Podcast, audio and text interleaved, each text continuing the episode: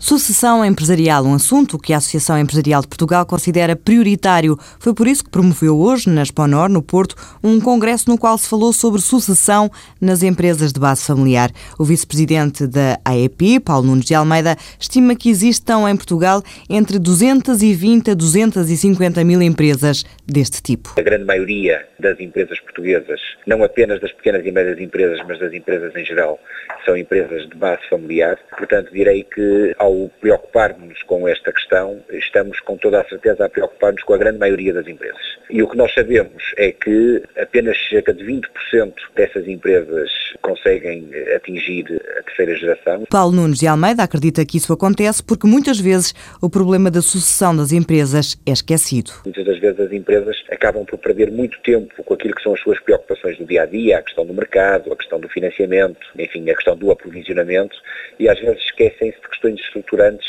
que numa empresa de base familiar deve ser devidamente analisada. Daí a necessidade de sensibilizar os empresários. O que nós queremos é que os empresários portugueses estejam sensibilizados para a grande questão da sucessão, ou seja, ver como é que ela pode ser feita da melhor maneira, como é que nós podemos reduzir essa taxa de mortalidade nos processos da sucessão, perceber se a sucessão deve ser feita dentro da família ou se tem que ser feita para fora da família, porque nem sempre a sucessão eh, tem que ser feita dentro da família, e portanto acautelar aqui a passagem do sucedido para o sucessor da melhor forma para que as empresas possam ser mais competitivas e a economia possa ganhar com isso. No Congresso foi anunciada a elaboração de um livro branco para fazer o ponto da situação e apontar pistas. Além disso, vai ser criado o Observatório da Sucessão Empresarial, que conta com vários empresários, entre eles Paulo Azevedo, do Grupo Sonai, Zaida Barbô, das Tintas Barbô e Francisco Maria Balsemão, do Grupo Empresa.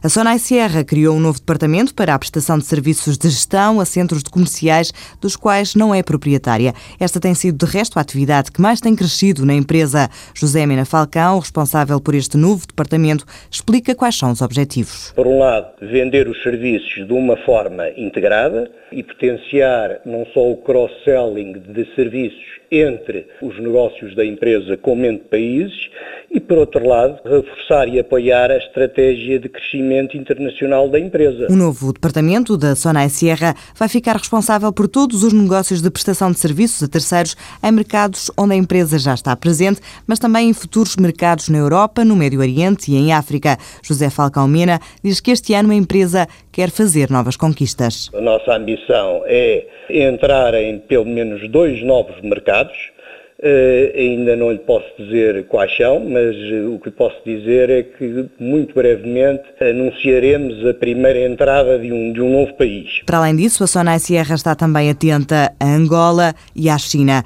O ano passado, através deste negócio, que pode passar por gerir centros comerciais ou ficar responsável pelo arrendamento das lojas, por exemplo, a empresa entrou em Marrocos e na Croácia.